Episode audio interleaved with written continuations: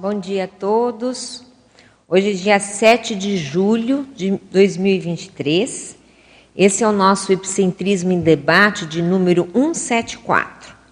E o tema de hoje é para intercessão pesquisística.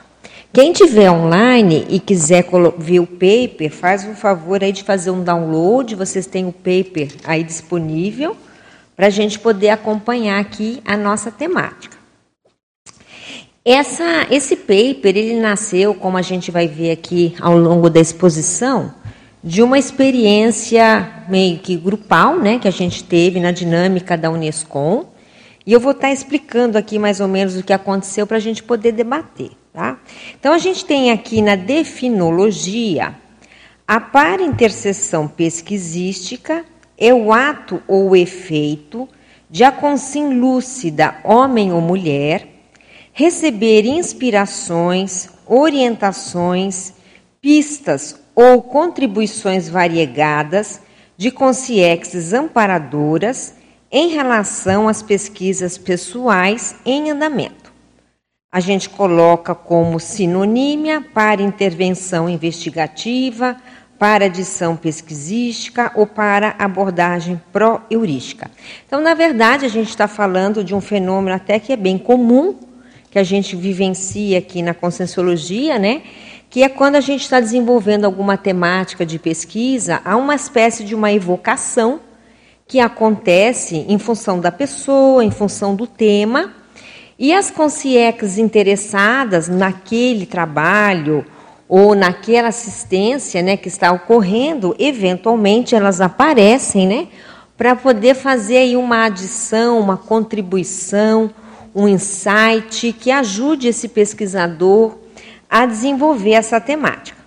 Aí a gente coloca aqui na contextualização, a gente coloca alguns fatores que interferem nesse tipo de para-interseção pesquisística e eu coloquei três fatores que me parecem importantes na casuística que a gente vai comentar hoje.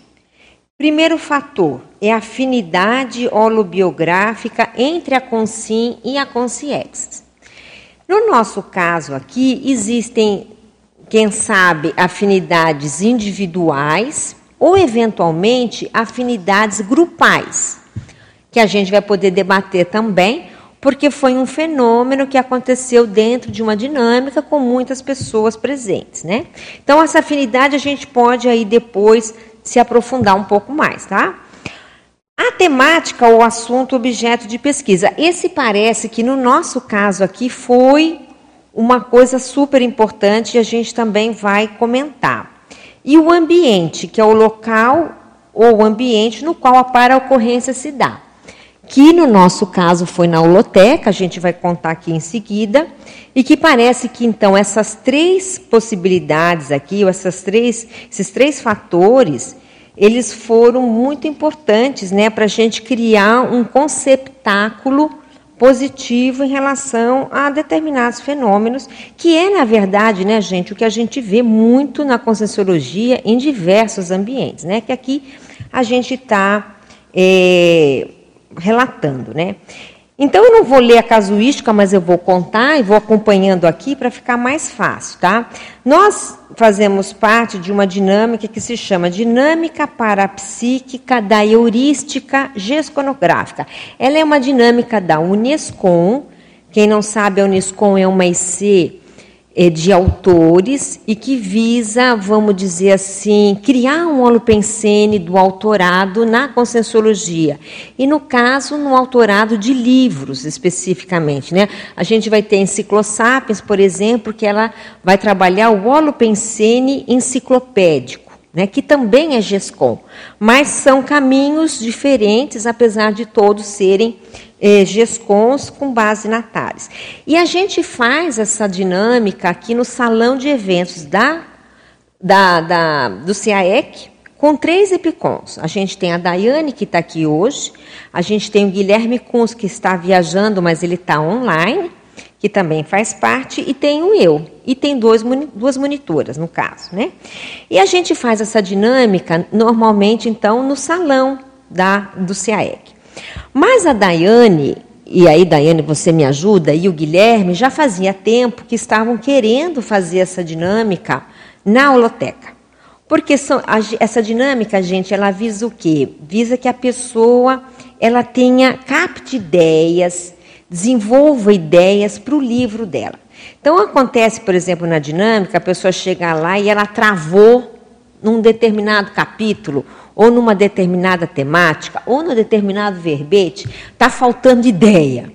Então, a dinâmica, ela, ela, é, ela, é, ela é feita, ou ela é pensada, para que a pessoa, para que a gente crie um campo e a pessoa consiga desencalacrar, muitas vezes, o nó górdio dela.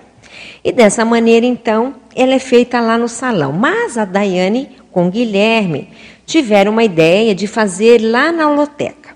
Aquilo nunca vingou, né? nunca ia para frente na história de tentar fazer o experimento lá, até que a gente fez aqui um círculo mental somático, aonde a gente resgatou, assim, sem querer, vários experimentos que já tinham sido feitos na holoteca, cursos, até mesmo dinâmicas parapsíquicas, Muita coisa aconteceu nesses, nessas décadas aqui no CIAEC, inclusive lá. E aí, então, como aquilo fomentou de novo, a gente falou: não, vamos fazer a tal, um tal de experimento nessa dinâmica lá na holoteca, em função dos livros. E quem coordenou o experimento foi o Guilherme. O professor Guilherme era o coordenador da atividade naquele dia.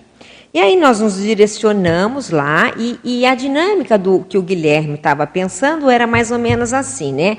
A gente sentava, fazia a mobilização básica de energias, expandia as energias. Depois as pessoas elas iam andar pelos corredores de livros da holoteca. E o objetivo é aquele objetivo que muitos aqui já devem ter feito, né? Fazer um parasensoriamento daqueles livros para tentar buscar eventualmente um livro perdido que a pessoa não tenha visto ainda, né? Mas que seja útil para a pesquisa dela individual. Então a pessoa ia lá, né, depois que o, o Guilherme fez essa mobilização, a pessoa caminhou, caminhava pelos corredores e pegava um livro que ela sentia mais energia, que ela tinha algum insight, que piscava para ela, né? Que tudo isso pode acontecer. E aí ela deveria sentar nas mesas da holoteca, ela ia ler, ver se tinha alguma ideia útil para o livro dela, né? E depois ia ter um debate. Então era uma dinâmica nesse desse escopo. Muito bem. Aí a gente então começou a nossa dinâmica e, e, o professor Guilherme, ele começou a fazer aquela mobilização básica de energias, né? o famoso é, é, circulação, exteriorização, que a gente já conhece.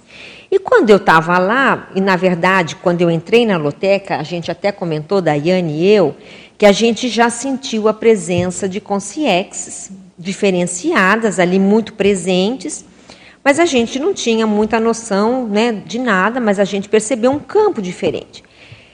E aí, enfim, quando começou a dinâmica, ah, o que, que eu percebi que eu relato aqui, né? Eu vi, eu comecei a ter a sentir a presença de uma consciência do meu lado direito, mas eu não sabia quem era, não tinha percebido ainda, e plasmo na minha tela mental uma casa.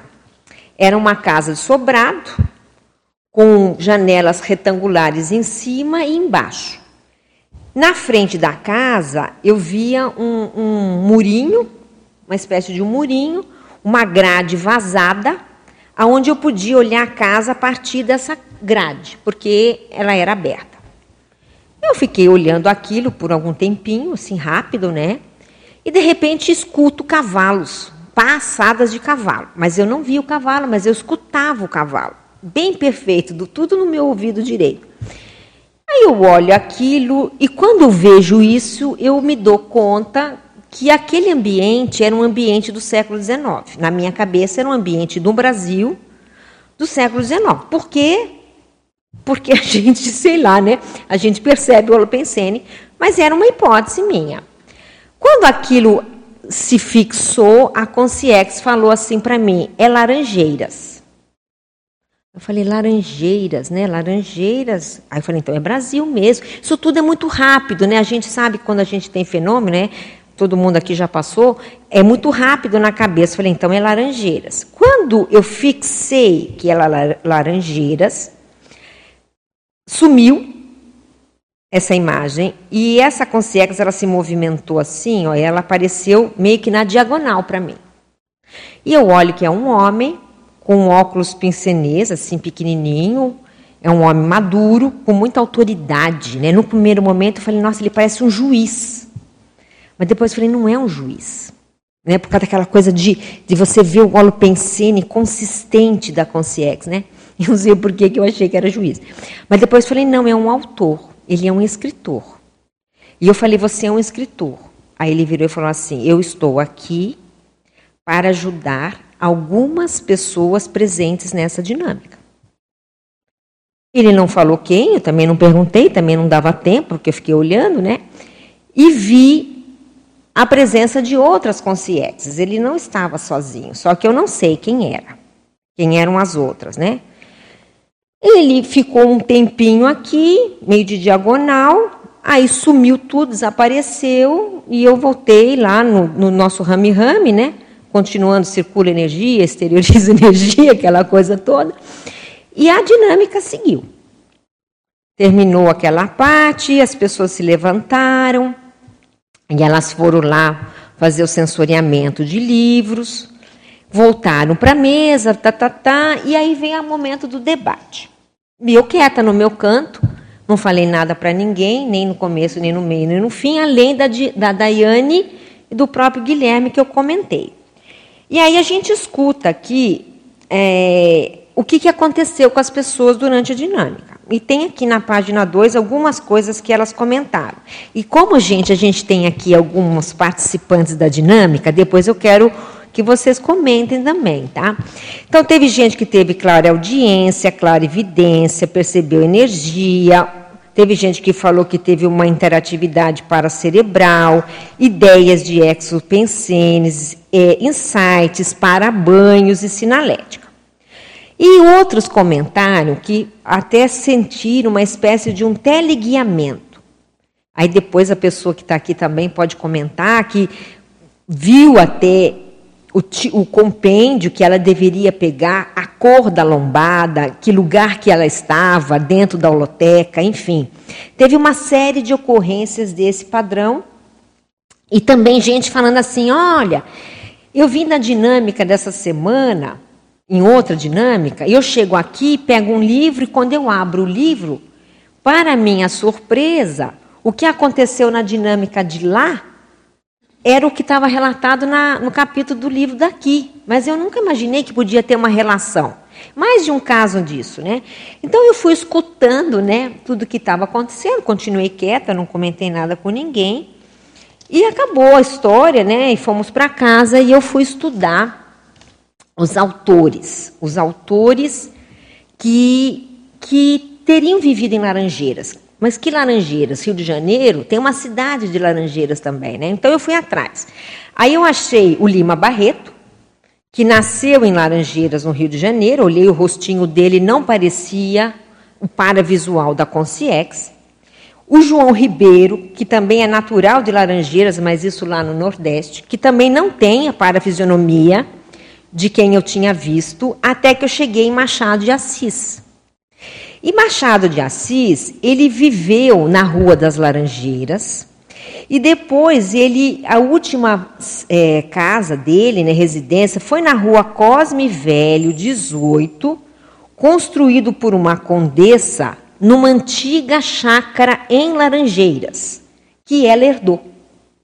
Ela herdou essa chácara e ela construiu várias casas. Uma delas era a casa que o Machado de Assis viveu nos últimos dias, né, nos últimos anos de vida, que é onde ele ficou conhecido como bruxo de Cosme Velho, porque ele morava nessa rua Cosme Velho, número 18. E aí a gente vai olhar a imagem de Machado de Assis, ele está sempre com aquele óculos e com aquela fisionomia muito próxima do que eu tinha visto foi quando eu levantei a hipótese da consciência ser Machado de Assis. Mas eu fiquei quieta no meu canto. Conversei com a Daiane e com o Guilherme sobre isso. Mas ficou na minha cabeça aquela história assim: a consciência disse que ela queria ajudar. algumas pessoas da dinâmica. E eu falei com a Daiane três dias depois, quatro dias, falei, Daiane, quem você acha que a Conciex queria ajudar? Aí a Daiane, ah, eu acho que foi a Sônia. A Sônia, ela está aqui. Ela era uma visitante da dinâmica naquele dia. E eu falei assim, por que, que você acha, Daiane, até você poderia depois explicar. Ela falou, não sei, Mabel, eu acho que uma das, das consins que a Conciex ajudou foi a Sônia. Aí eu falei assim, bom, a Sônia comentou que ela estava estudando geologia na holoteca. Ela pegou um livro sobre geologia. Eu falei, olha, se a Daiane estiver certa, vamos procurar Machado de Assis e geologia. E aí, gente, por incrível que pareça, eu achei esse, esse artigo aqui, ó. Abordagens geológicas na obra de Machado de Assis. Lampejos da cultura científica no Brasil do século XIX. Aí, esse, esse, esse artigo foi escrito por Luiz Quieregatti. Né? Aí ele vai falando de Machado de Assis e lá pelas tantas ele coloca assim em negrito. Escritor número um do Brasil, demonstrou ser um entusiasta da geologia, que era o tema da Sônia, lendo naquele dia na holoteca. E aí ele dizia assim também: olha, é, em meio a um clima de florescimento científico da época de Dom Pedro II, Machado de Assis, já então um reconhecido escritor, era nomeado primeiro oficial da Secretaria de Estado do Ministério da Agricultura, Comércio e Obras Públicas, pasta a qual estavam subordinados os serviços de geologia da época do Império. Com esse papel dele, o que, que acontecia? Ele entrou em contato com muitos estudiosos de geologia e da história natural. E aí ele começa a escrever as suas obras citando coisas da geologia. Então, por exemplo, em Memórias Póstumas de Brás Cubas, isso tudo nesse artigo, tá? Que eu também não entendo nada de Machado de Assis, eu fui estudar. O capítulo 87 dessa obra tem o título Geologia.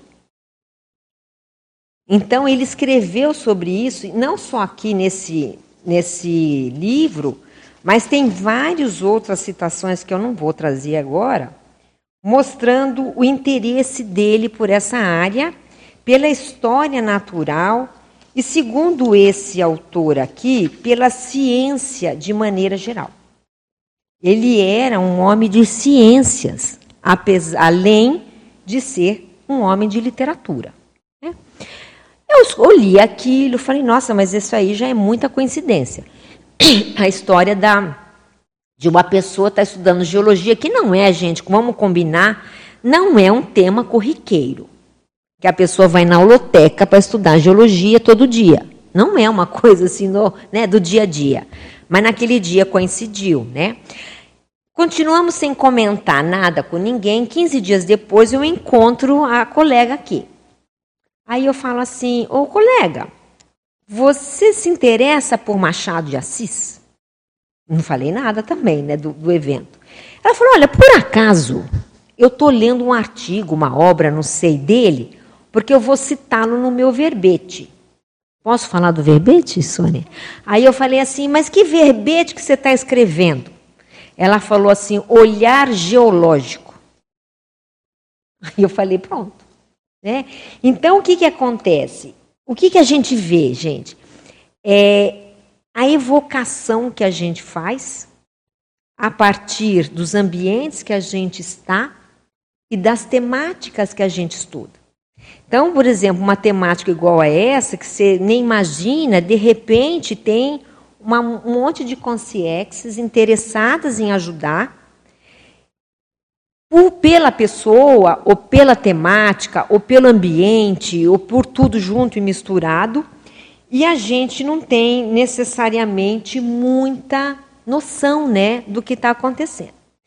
Aí eu coloquei aqui uma enumeração de seis variáveis que atuaram ou poderiam estar atuando nesse evento. a predisposição das consins às achegas extrafísicas, o entrosamento e a empatia entre as consins e em relação às consciex. Isso eu acho importante porque, como é uma dinâmica e as pessoas estão ali semanalmente, há um entrosamento. Embora naquele dia a Sônia fosse visitante, porque ela não era da dinâmica.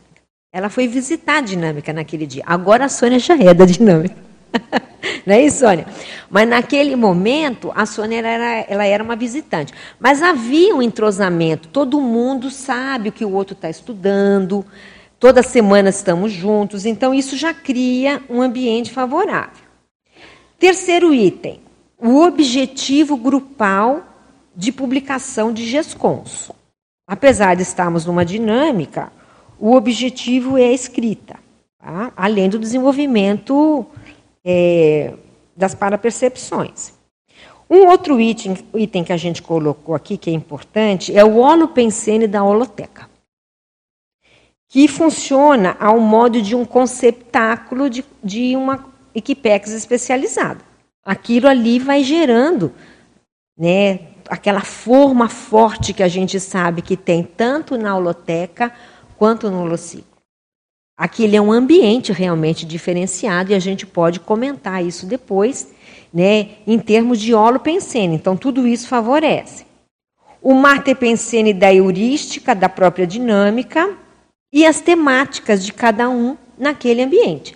A gente pensou a Sônia, mas a gente não sabe quais as outras consins que a Equipex, provavelmente eu acho que foram todas, elas estavam interessadas em ajudar, porque a gente conseguiu pensar esse caso, mas quantas outras consciex atuaram nas demais consins também, e que a gente não captou. Né? E aí eu trago cinco questionamentos. Qual matepensene em comum das consciexes presentes? Era mais de uma?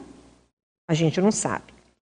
Qual a motivação da consciexis ao tentar apresentar-se no início da dinâmica? A pergunta é: por que, que ela quis que a gente soubesse que era ela? Ela podia passar despercebida. O holopensene pesquisístico da holoteca foi fator decisivo para a atração de equipex especializada?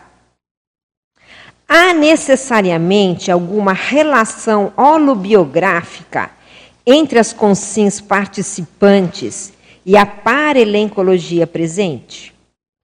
E por último, a Consciex é integrante da Equipex de paraholotecários da holoteca?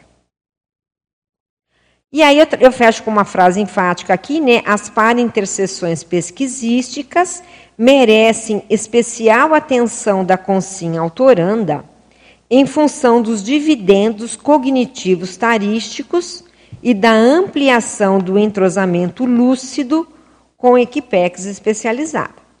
E aí vem um questionamento: você mantém-se lúcido quanto às para-interseções pesquisísticas? Quais proveitos evolutivos têm aurido dessa condição? Né? E tem essa webgrafia, gente, quem quiser entrar, vai lá que a gente vai ver a foto da casa dele, que já foi demolida, hoje não existe mais aquela casa que a gente viu assim, mas nessa nesse blog aqui tem essa foto que é uma foto antiga da casa dele na rua Cosme Velho. Então, gente, essa é a experiência que a gente trouxe. Agora eu quero escutar os colegas da Yane, o pessoal aí, e vamos tentar entender um pouco mais sobre o fenômeno. Eu vou querer te fazer uma pergunta, mas assim, vamos só explicar o porquê da Sônia, né? Uhum. Assim, tipo, a gente percebeu a Sônia, mas por quê? Eu lembro que quando a gente abriu a dinâmica, a Dalva me procurou e falou assim: é, chama a Sônia, Daiane. A Sônia ela é uma intelectual ociosa, chama ela para essa dinâmica. E aí eu fui, eu chamei. Ela deu a menor bola, né? Falei, bom, fiz minha parte, né? E aí, quando aconteceu essa experiência na holoteca, tinha acho que a Gabi lá fazendo já a Isso. dinâmica. A Gabi encontrou com a Sônia, acho que conversaram, e a Sônia né, ficou toda oriçada. Não, eu vou, hoje eu vou, hoje eu vou. E assim, havia uma, uma outra pessoa visitante tinha, naquele tinha. dia. Mas aí quando você me perguntou quem foi, a, a, dedução lógica foi a Sônia em função disso. Já tinha um acontecimento prévio de uma pessoa pontuando que era bom a Sônia ir, a gente já tinha feito contato com ela e naquele dia ela apareceu. E a gente até brincou, nossa, a holoteca te atraiu, hein, Sônia? Então, assim, meio que ela estava, vamos dizer assim, no, nos holofotes. Nos holofotes. Então, por isso que acho que foi fácil chegar no nome dela. Mas deviam ter outros ali que, que, que participaram. Assim, que foram atendidos ali por essa Concierge. Agora, Mabel, a minha pergunta para você é como é que você vê hoje essa rede interassistencial funcionando aí do ponto de vista multidimensional? Então, a gente sabe, né? E acho que todo mundo sabe que existe essa rede, né? Uma coisa é a gente saber que existe, outra coisa é você entrar na rede e decifrar a rede. Então você veja, a partir desse caso que a gente está trazendo aqui pontual, o caso dessa dinâmica da Sony e das demais consciências que estavam nessa dinâmica, a gente percebe uma equipex, quem sabe monitorada por essa outra consciex, atuando diretamente na individualidade de cada um e simultaneamente na grupalidade de todos os pesquisadores. Então, essas interseções, gente, merecem muitos estudos, porque veja, você tem aqui o caso dela, geologia e história natural. Vai chamar um grupo. Mas aí tem o Zé Mané lá que está estudando política. Política, diplomacia, não sei mais o que. Vai chamar outra, vai, vai chamar, é natural. Aí tem a outra pessoa que está estudando, sei lá, o perdão. Então veja, essa rede, ela tá ali, ó. Porque eu fiquei pensando e já penso há muito tempo, sabe, Daiane? Se eu fosse com CIEX e eu quisesse inspirar com SINS, aonde eu iria? Para fazer assim por atacado. Aonde que vocês iriam? Deve ter vários lugares, mas certamente aqui é um deles. Porque você já faz strike. Porque tem muita gente pensionizando nesse caminho. Então eu lembro da história do professor Valdo, do Zéfiro, né? ele tentando inspirar autores. Então ele pensava um aqui, ele pensava outro lá, ele corria atrás de autor, como Concierge, quando ele era Concierge, para poder inspirar. Aqui não se precisa correr atrás de ninguém. Nós já estamos aqui. Está todo mundo aí, entendeu? Então é essa, esse ambiente, ele é muito propício, eu vejo, sabe, Daiane, para essa rede. E se a gente começar a puxar o fio da meada, nós vamos longe nisso. A gente não tem noção do acervo, que é a palavra da Nara, do acervo de consciências que tentam nos ajudar. Mas parece, Mabel, que às vezes eles têm um esforço bem grande para tentar mandar a pessoa num determinado local, porque ali o fenômeno vai abrir Concordo. Mais, que foi o que aconteceu. Concordo, que é os esgarrados. Exatamente. Então, veja, a Dalva lá atrás na recepção, com contato com ela, depois a Gabi, contato com ela, conversando, né? Você vê, olha, é uma então coisa você mágica. vê que aquela, aquela frase, aquele, aquela expressão que o professor Valdo chamava de tangenciar. Exato. Os amparadores, parece, né, daí que eles vão assim, ó, não, não, a pessoa, não, vem, não, não, para cá não, não, é para cá. Aí, como é que nós vamos mandar essa pessoa para lá? Não, fala para essa pessoa aqui, inspirar ela. Aí ela vem. Aí a pessoa vai. Aí a pessoa, ah, não, mas agora eu vou ver borboleta. Não, não volta. E aí eles vão assim até que a pessoa chegue. Parece que é assim, não é? Vai, vai, te defender agora. Não, mas a Sônia está aqui sempre, né? Mas eu estou dizendo, isso é para todos nós, né? Que a gente às vezes não vai direto. Vai lá, Sônia, se defenda. É, então, bom dia a todos. É, eu estou um pouco nervosa, né? Que esse negócio que é holofote aqui na IMI tá. Mas é o seguinte, eu vejo que, que tem a questão da rebeldia mesmo. Eu me considero uma rebelde, até porque eu tenho por hipótese a questão da, da literatura lá no passado. Eu não sei o que eu andei escrevendo, mas é, penso que criou um pouco de rechaço em mim. E assim, agora a minha questão foram dois, duas situações, que é a questão da geologia e a questão da literatura. Né? É, como, é, eu não, eu sei que também que para me atrair precisa ter novidade. E a, e a novidade foi a holoteca. Né? Quando a Gabi me falou, ah, ela até falou é, holociclo, ela não falou né, no primeiro momento holoteca, ela falou holociclo. Disse, ah, se é no holociclo eu vou. Aí, Aí, aí depois ela disse, não, Sônia, é, me informaram aqui, não é holociclo, é holoteco. Não tem problema, eu vou do mesmo jeito. Então, a, a, aquela coisa de sair da, da, da sala aí para um, um local de pesquisa mesmo, aquilo me chamou, me atraiu. Você sai, eu vou. E eu realmente botei na minha cabeça que eu ia e fui. E eu já estava, eu, eu, eu tenho um gap aí na, na questão de como eu acessei o, o, o Machado. Não lembro como foi que eu encontrei esse artigo aí. Eu só sei que eu estava pesquisando, a, é, começou a questão da geologia lá com a pedrinha ali na, perto, perto daquele riozinho ali do, daquela fonte ali na, aqui perto aqui da, do, da, do tertuliário. E aí eu comecei a, a pensar, não, puxa vida, que, que ótima ideia me veio. Mas vai se perder ao vento, que nem muitas outras, né? Mas como a geologia que eu amo, assim, de paixão mesmo, fala bem psicossomaticamente, ah, eu pensei, não, eu não posso perder essa ideia mas eu não sou da área, eu não concluí o curso, eu não sou da área, eu não vou poder falar. A Sônia estudou quanto tempo, Sônia? É, dois anos. É, dois anos eu estudei geologia. Isso é, me deu uma amplidão de, de, mundo muito grande, assim, de percepção das coisas muito grande. Eu acho que todo mundo deveria fazer geologia para entender um pouquinho isso. E aí, é, aí eu pensei, não, eu vou falar, mandar uma mensagem para alguém né, que é da área para dar ideia. Né? É óbvio que a pessoa não aceitou ela, se você pode escrever. É, eu vou falar isso mais é, quando é, no verbete eu vou é, ampliar isso aí. E aí eu pensei, é, o que é que eu vou fazer? Né? Quando eu, eu pensei, não, então eu vou, eu vou ter que escrever, aí eu comecei a pesquisar. E foi justamente quando eu, eu fui para aquela dinâmica, né? E durante a semana, é, depois né, da dinâmica, eu comecei a pesquisar. E não, e, e aí depois apareceu, da dinâmica? É, depois da dinâmica. E aí apareceu lá o. Porque eu estava. Acho que eu comecei assim, a é, geologia e, e pisadores, uma coisa assim, para tentar extrair alguma informação. E aí apareceu Machado de Assis. Eu, poxa, ele é da. Ele gostava de geologia e imprimi o artigo. Aí quando foi naquela, é, naquela outra dinâmica você, que você perguntou.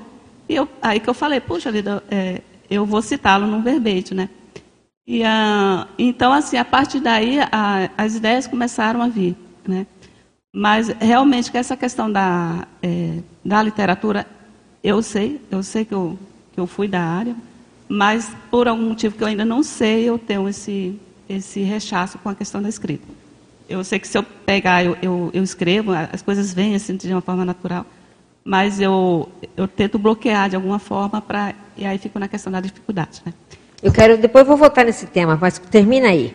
Ah, então foi, foi, foi isso assim. Então é, eu tenho essa, essa, essa, é, vamos dizer assim, consciência dessa, dessa dificuldade, né? mas sei que fui da, da literatura. Não sei quando, nem, nem, nem como. Nem então, agora, né, Sônia, você já tem pistas de, de retrovidas muito fortes. Você já pode estudar isso aí com muito detalhe. Ela até está querendo ir para o Rio de Janeiro fazer uma, pesquisa de campo, não é isso, Sônia? Porque pode ser que você tenha uma relação muito mais próxima com essa consciência do que a gente imagina. É, então, teve. Antes de eu conhecer a Consciologia, né, isso lá na década de 80, eu acho, eu, eu tinha bastante projeções e, e a, minha, a, a, vontade que eu tinha era de ir para o Rio. Eu, ficava com aquela, vou para o Rio, vou para o Rio, vou para o Rio. Só que, assim, anos depois, essa vontade acabou. Então, eu, eu, eu cheguei à conclusão de que era, na verdade, o grupo que estava lá no Rio quando saiu, acabou essa vontade. Mas, é, e nunca tinha pensado em ir para o Rio de Janeiro. Mas é, em 2020 eu fui, eu fui lá a primeira vez, e não exatamente para a capital, né? fui para o interior, mas me veio essa, essa coisa, ah, é o Rio, agora eu estou no Rio. E já voltei lá acho que umas três vezes. E, e, e assim, então eu, eu percebo essa, essa afinidade com, a, com o Estado, e eu vou, então, em setembro, tentar é, ver se eu, se eu, aí ficar então na capital para tentar é, descobrir alguma coisa. Né? Agora, Sônia, só falo, vou passar para ela, mas só fazendo aqui uma piada. Se você quer fugir da escrita, agora você arrumou Machado de Assis para te ajudar a escrever, gente. tá ótimo, né? Vai lá. Bom dia a todos. Tá funcionando? Então, Uh, primeiro, Mabel, prazer conhecê-la pessoalmente, porque eu sou virtual desde que eu conheci a Conscienciologia, então é um prazer estar aqui com vocês. Olha lá, o virtual chegando no presencial. é. Então, eu tinha três perguntas, a primeira foi respondida imediatamente por vocês, a minha segunda pergunta é para você, Mabel. Uh, nós sabemos que Machado de Assis é, era preto, uhum. e nós crescemos vendo a imagem dele branco, né, pelos motivos né, de racismo. Uhum. E né, então eu pergunto a você, Mabel, se nessa clarividência, se você pôde observar a tez dele. Um pouco mais mulato mesmo. Hum. Não era claro europeu, tipo europeu, não era. Era. Era um pouco mais escuro. Mas eu não me detive nisso, porque você não sabe se a própria imaginação, imaginação não, a imagem que está meio deturpada, mas depois depois, eu relacionei isso. Eu relacionei que aquilo que eu tinha visto era realmente uma, uma cor mais escura. Obrigada. E eu quero perguntar à Sônia se, posterior a, a, essa data, na continuidade de sua pesquisa, não sei se foi em outros lugares também, se você sentiu acoplamento, uh, uma energia no mesmo nível daquele desse dia, se como foi essa variação, se houve.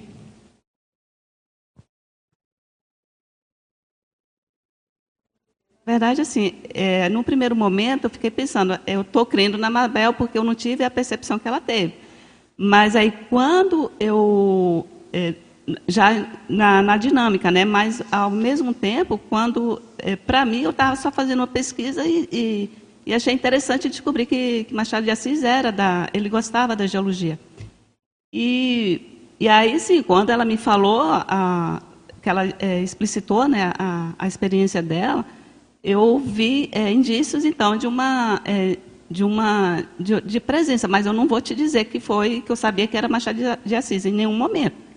Né? Eu, eu sei que quando eu me interesso pela coisa, que eu vou começo a pesquisar, eu, eu abro um campo diferente daquilo que, é, que geralmente fica sendo um padrão né, de, de, de imaginação, aquela coisa toda. Então, eu não posso te, é, dizer para você que eu percebi é, é, com ser expert de mim. Eu não, não tenho essa, essa coisa. Né? Mas eu queria só chamar a atenção numa coisa da Sônia, que aí vou passar aqui para o Daibert, que é o seguinte: no caso da Sônia, que pode ser o caso de um milhão de pessoas, né? Às vezes a pessoa ela foge daquilo que é a linha de abertura dela. Porque eventualmente, numa vida XPTO, ela errou naquela, naquela linha. Mas ela não se dá conta de quanto ela já acertou também naquela linha. E aquele malo, evento malogrado fica fixado na pensenidade da pessoa e ela foge. Só que aquela é a linha de abertura dela, não é a linha de fechamento. Então, quando a Sônia fala assim, eu fugi da escrita, mas quando eu começo a pesquisar e eu vejo que as coisas se abrem, é exatamente isso. Então, veja, às vezes a gente foge por um erro desse tamanho, que pode ter sido até um grande erro, mas perante tantas outras vidas que a gente acertou, e sorvete na testa, né? Que às vezes a gente tem isso. Então é legal olhar nos nossos, né, agora esquecendo aqui, desculpa que você está sendo a cobaia agora, né, Sônia? Mas cada um na sua individualidade, porque às vezes é onde a gente mais foge que a gente encontraria os grandes amparadores e equipex. É ali, é naquele ponto. Eu já vi mais de um caso assim. Então é uma coisa para a gente pensar. Né? Eu achei bacana esse caso da Sônia relatar. Eu fui da literatura, mas eu não quero escrever. A Daiane podia dar uma aula de trafora aí, nessa hora, né? Quer dizer, ela tem o trafora. Eu já vi isso comigo, com muitas pessoas. A pessoa tem o trafora, mas ela não quer, porque às vezes teve um erro X lá, em alguma ocorrência, mas não lembra dos acertos e da FEP. E mais do que isso, dos amigos dos amigos envolvidos naquele holopensene, que é a própria Equipex, que o Daibert está aqui vai fazer uma pergunta, que é o problema de Equipex. A pessoa faz parte ou tem acesso àquela Equipex, mas ela foge daquilo por algum motivo. Quer falar, Daibert? Esnobando o amparador, né? De certa forma. Mas é, esse, esse tema é interessante, sim, esses, às vezes, incômodo que a pessoa tem numa linha muitas vezes também é, é, pode ser, né? Às vezes a pessoa pode estar fugindo do acerto, né? Que é paradoxal. É verdade. E que às vezes é, é para a pessoa é mais difícil enfrentar uma coisa positiva do que enfrentar um erro, né? Não estou falando que seja o, o caso da Sony, mas são coisas que a gente também deve levar em consideração, né? E às vezes você tem também e tem distorções cognitivas também em cima da coisa, porque assim, às vezes a pessoa teve uma vida com um saldo positivo em uma linha, mas teve um erro. E dentro daquele saldo tem muito nada. mais coisa positiva, é. mas é como tem o um viés cognitivo em cima da coisa, em cima do, do erro, da culpa, por exemplo, aquilo toma conta de tudo e o saldo positivo todo vai vai para o buraco. Né? Perfeito, eu concordo com isso. Eu, aí vem os amparadores para dizer assim, ó, oh, fulano, vamos, né, vamos se mexer, porque você tem coisa aí para trabalhar. Agora, pelo que eu me lembro, assim, de, de, participar de dinâmica com a Sony, já tinha aparecido outras coisas de literatura do século XIX aí para trás, assim, pelo que eu me lembro aí, não, não tenho assim firmemente para afirmar isso, mas eu acho que já tinha aparecido em outras pinceladas na, lá na fotografia, algumas coisas assim. Então tem que pegar tudo, todas as anotações aí e ver, mas é, até como a técnica que a gente usa né, para pesquisar como personalidade-chave, né, colocar lá a personalidade do Machado de Assis como personalidade-chave para para ver, né? Deve ter alguma relação nessa época. É, ela, se for fazer a escola de personalidade consecutiva, obviamente uma personalidade-chave é Machado de Assis. É. Pega no microfone, Sônia. A escola, eu entrei na linha da, meio que da política, né? Porque eu. e foi o Afrânio Peixoto, né? Que é um baiano. E, mas ele também era da literatura. Pois ele então. escrevia, né? Hã? É o grupo, gente. É. é o grupo. Existe um grupo aí e você, quem sabe, é um elo para eles. Tá mexendo, né? É, agora, umas coisas que eu queria chamar a atenção, assim, né? Dessa conjunção de fatores, né, que você coloca aqui, que é que assim é um fenômeno. Para mim isso é isso que você colocou assim é um fenômeno avançado, assim, né? Em termos não só de, da fenomenologia, mas principalmente o conteúdo do fenômeno, né? Porque assim, é, conseguiu né, amarrar várias pontas do fenômeno, assim, né? E para predispor um negócio desse, né, tem que tem que juntar muita coisa, né? Juntar muito trabalho, muita energia para você. É, o Alopensene está bastante favorável, alinhado para aquela ocorrência acontecer assim, aquele momento tudo concordo. assim e, é aquele chegar momento ápice, de amparo mesmo. É, tem às vezes tem alguns eventos, algumas coisas que a gente faz assim que predispõe umas coisas assim, né? Esse aqui foi um caso, eu lembro, por exemplo, do daquele curso do Dreyfus, por exemplo, né? A gente pega várias pessoas é, para potencializar um estudo de um holopensene durante vários meses, pesquisando a fundo, debatendo e tal. É, você constrói lá todo um cenário para evocar o, aquele, aquele holopensene, né, para mexer com aquele grupo, né.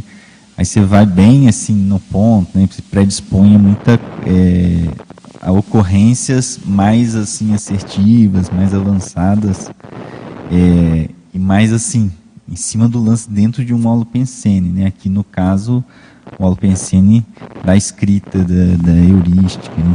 E a holoteca. É, é. A holoteca tem que ser colocada nessa história, no meu é, modo de entender. É, é porque é, é, o, é tudo aquela potencialização né, que você colocou aqui, né, listou, né? E outra Ô, coisa Alexandre, só corroborando aí com essa questão que você está falando, é, na quinta-feira, é, no dia anterior, né, que foi no dia 30 de, de março, eu foi minha folga eu resolvi estudar lá na holoteca, né? Eu fui à tarde e aí eu fui eu fui, sabe, fui, vou pescar, ou pescar, pesquisar a questão da é, a geologia. E aí eu encontrei um livro, a, a, a, a mantenedora lá me deu uns, uns livros e aí eu fiquei estudando. Eu falei para ela, ó, oh, eu vou vir quinta, é, todas as quintas. E eu não consegui retornar. Só fui naquele dia. E aí e, o que aconteceu na, na sexta-feira, quando teve a dinâmica, né, que teve lá a questão da a psicometria, eu encontrei um livro que eu não tinha que não, eu não tinha encontrado no dia anterior. Então assim, eu já estava é, naquele holopensene, né, da, é, dos livros né, da geologia e, e, passei por aquele livro e ele passou batido, não, não enxerguei. Aí quando foi na, no dia lá da dinâmica, que a gente estava fazendo a, a, psicometria, a primeira coisa que eu ouvi foi o livro. Ué, como eu, não enxerguei esse livro ontem? E tinha tudo a ver com o que eu que eu estava querendo, porque eu tinha visto na, na, na, na folha, né? na folha do, do, de um livro, né, que era uma, uma coleção, eu, eu enxerguei esse, o título do livro. Eu disse, ah, esse livro eu preciso comprar eu vou ter que comprar, que eu não estou encontrando aqui. E quando é no outro dia, o livro estava lá. Né? Então, é, e tinha relação lá com a, fazia parte da coleção da, da geologia. Né? Gente, mas então você vê, os amparadores vão correndo atrás. Eles, entendeu? Ele corre atrás do, do amparando. Tipo assim, Sônia, presta pois atenção, é. tem esse livro aqui, ó, vamos arrumar um jeito aqui, entendeu? Faz, faz, todo, faz todo o esforço, né? É. Mas outra coisa que eu queria chamar a atenção, assim, é a forma a forma que, que o amparador aparece e traz a informação, né? ele não entrega a coisa, ele pois é. entrega é. parcial, mas assim, para você ir lá e fazer a segunda parte, né? Ele não entrega. Eu podia ter muito bem chegado e falar assim. é supondo que é Machado de Assis, né? Ele chega ia... assim, eu sou o Machado de Assis. Eu Veja aqui, legal, olha, olha o meu rosto. Eu tinha já, já teve até nota, né? Nota de, sei lá, de cruzeiro com a minha cara aqui, ó. Poderia, Aparece com aquela cara da nota de cruzeiro, assim. Não sei se é cruzeiro cruzado, que tinha a, a cara do Machado de Assis.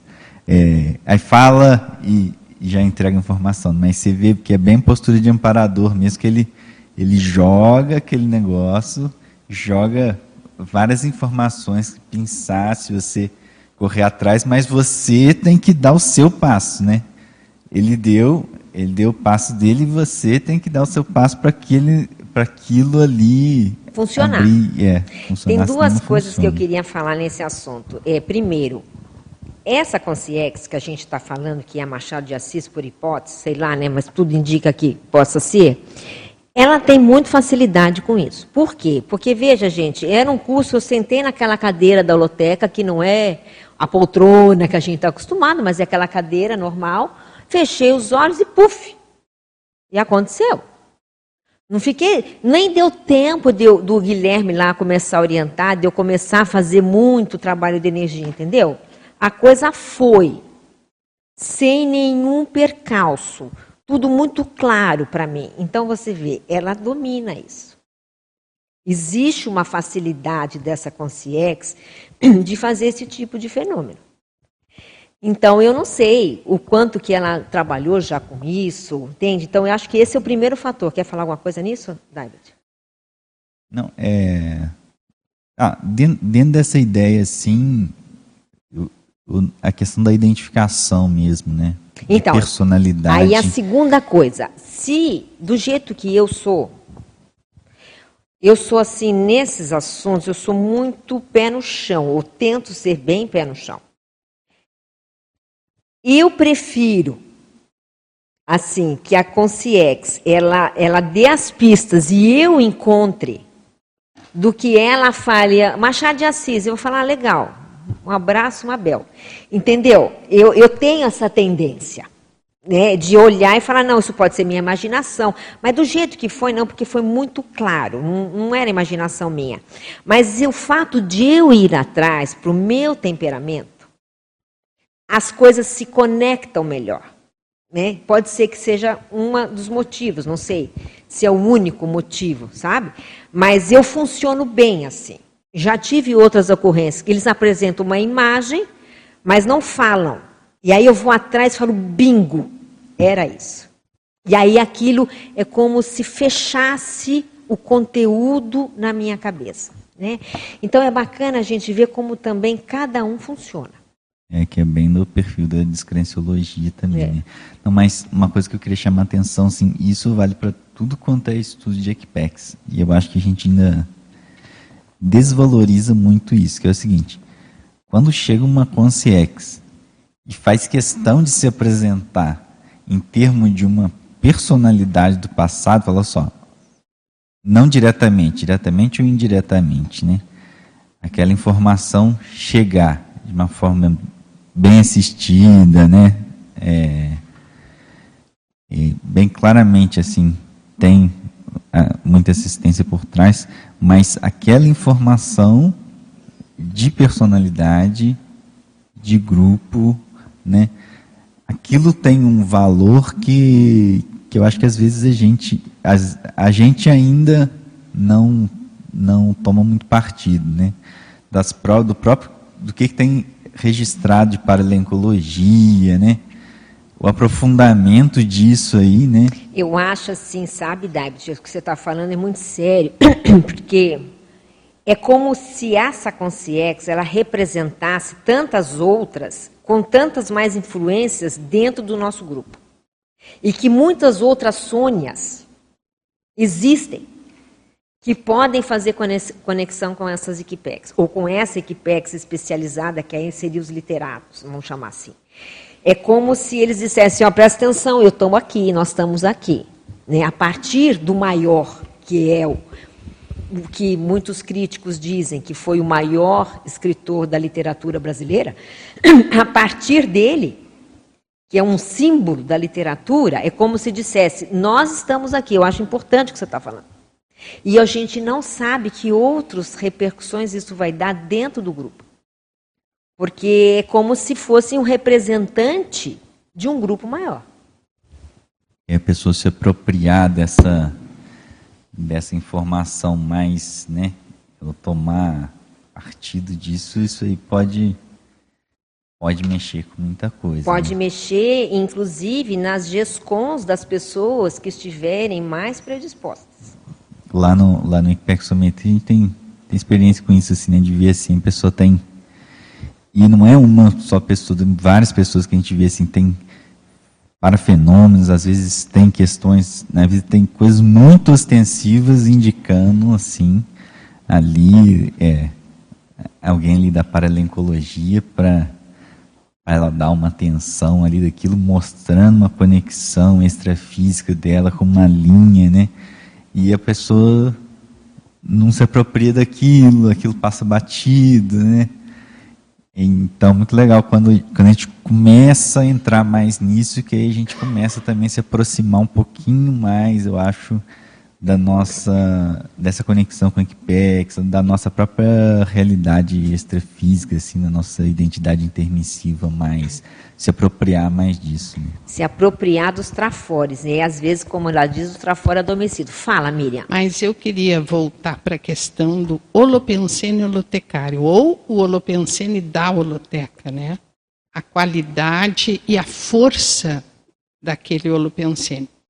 E enquanto você estava falando na, no professor Valdo, que ia atrás de um ou outro autor para poder inspirar, eu lembrei que a Nara, né, que é sinônimo de holoteca, ela escreveu, acho que o último verbete chama-se Consim Inspirável. É isso mesmo. E aí eu fiquei pensando, bom, é, é, qual será essa diferenciação, essa qualidade daquele holopensene da holoteca, a ponto dela trazer um verbete mostrando até um mecanismo, uma dinâmica diária, praticamente, que acontece lá naquele recinto. Não é nada, eu gostaria que você falasse. Bom, eu estou aqui, antes de falar sobre isso, estou me sacudindo na cadeira, parecido com as coisas da Holoteca que se sacodem nos armários para alguém abrir a porta e pegar e fazer o serviço. Né? Então, mas eu estou olhando aqui, eu escrevi, Mabel, quando você estava falando das variáveis, um, um aspecto eu acrescentaria ali, que é a questão do visitante. Né? E aí me chamou a atenção uh, essa narrativa, eu li o texto ontem aí, e eu tinha já pensado nisso, mas aqui, nesse contexto, pude pensar melhor, que é o seguinte. A Sônia trabalha com visitantes há quanto tempo, Sônia? Desde 2012, né? Então são 10 anos, uma década, trabalhando com visitantes. A Sônia era visitante. Naquele dia. Naquele dia. A dinâmica da heurística era visitante. Da holoteca. Da holoteca naquele dia. Né? A Conciex e provavelmente a equipe técnica que estava com ela provavelmente estava em visita técnica, né, que é uma coisa que ocorre sistematicamente dentro da holoteca. Uh, eu escrevi uh, no especial do ano passado da revista, da última edição da revista, que todo voluntário é um visitante de um ontem. E realmente, a grande totalidade de voluntários que nós temos na Conscienciologia foi um visitante de um ontem. O visitante quebra com o padrão daquilo que efetivamente é o habitué, é, é para a prática do habitué. Né?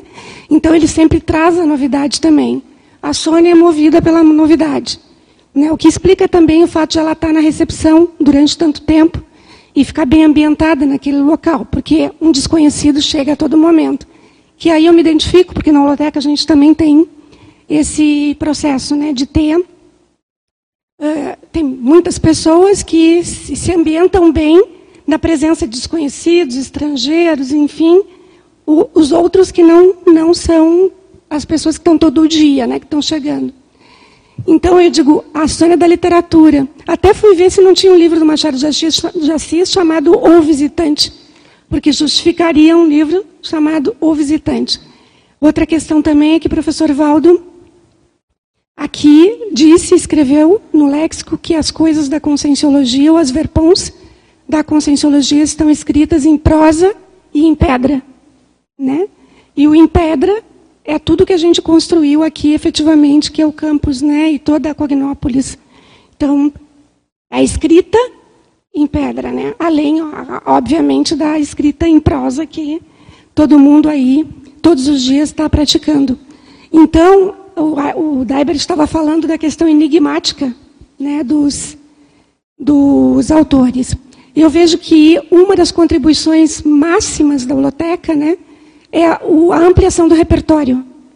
Né? E aí o repertório tem duas coisas né, que eu acho máximas na holoteca. Né? A ampliação do, do repertório a partir do acervo e a ampliação do repertório a partir daquilo que você não prevê, do imprevisto que são as pessoas que chegam lá todos os dias né, e que você não sabe quem são.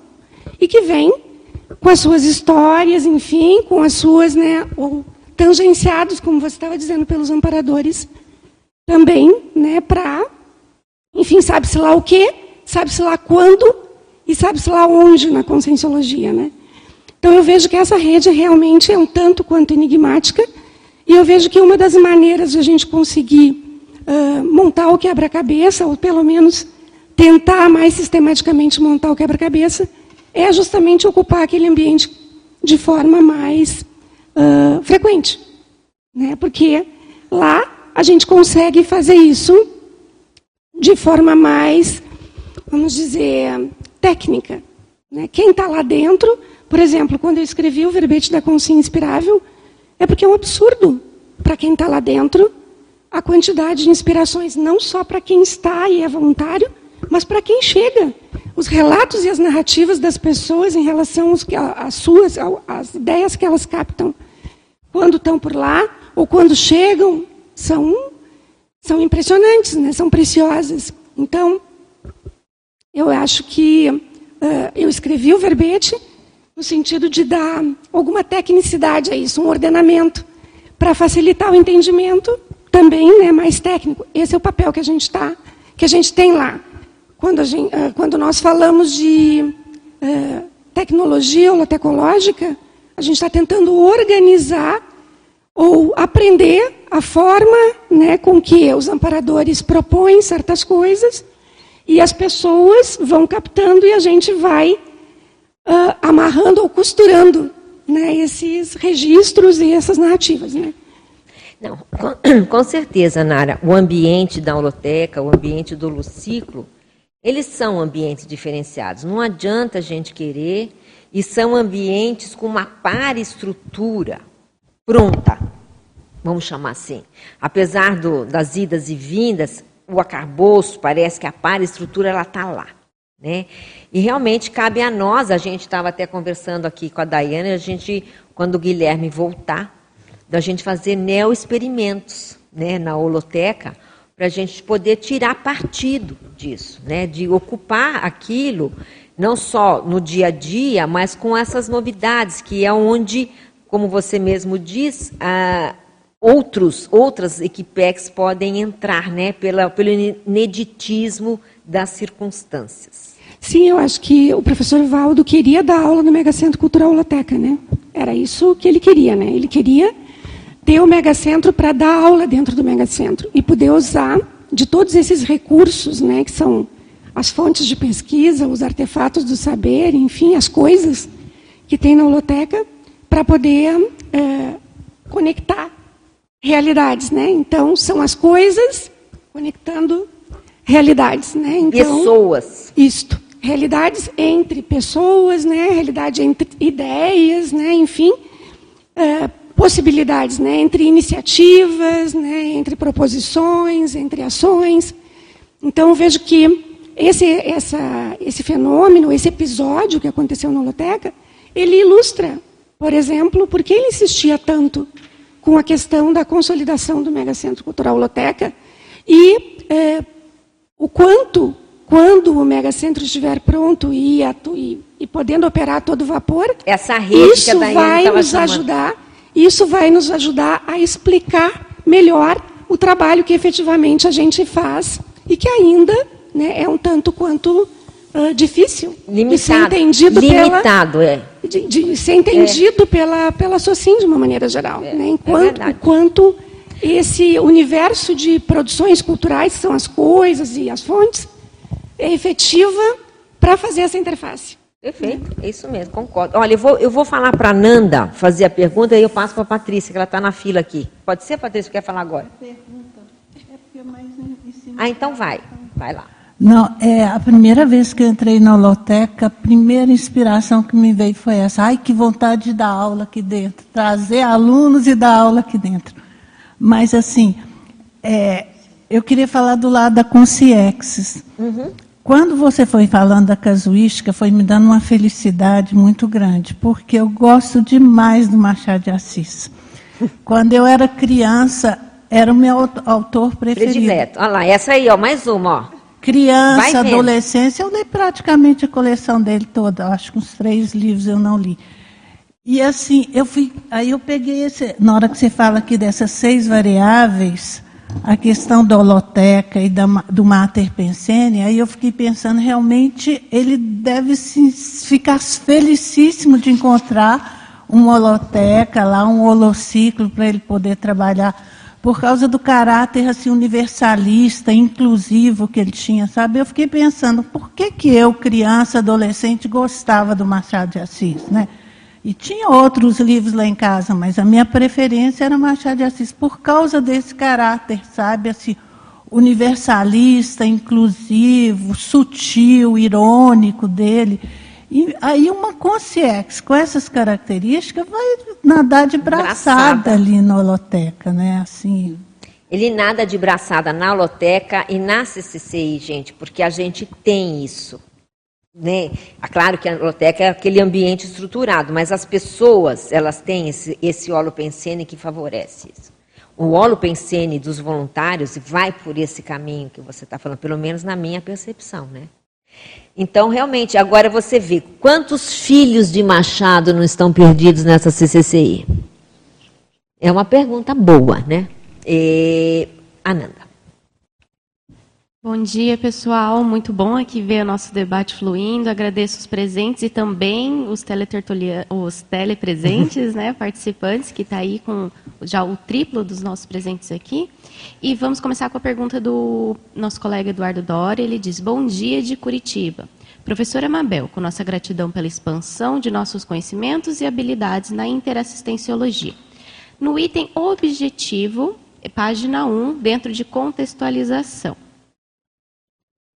Nas nossas evocações para as para-interseções pesquisísticas, visando a sugestão de neotrilhas cognitivas ainda não exploradas, é melhor evocarmos alguma personalidade escritora e pesquisadora específica que a gente já leu, que nós já conhecemos, ou deixamos em aberto para é, sem especificar alguém em especial?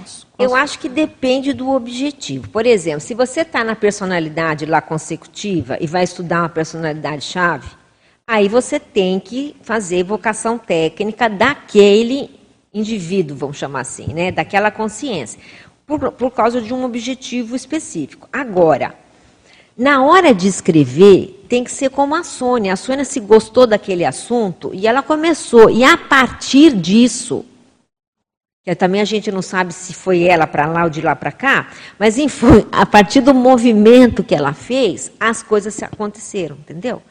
Então as evocações, elas acontecem naturalmente, no meu entender, a partir do momento que você se coloca dentro de uma pesquisa.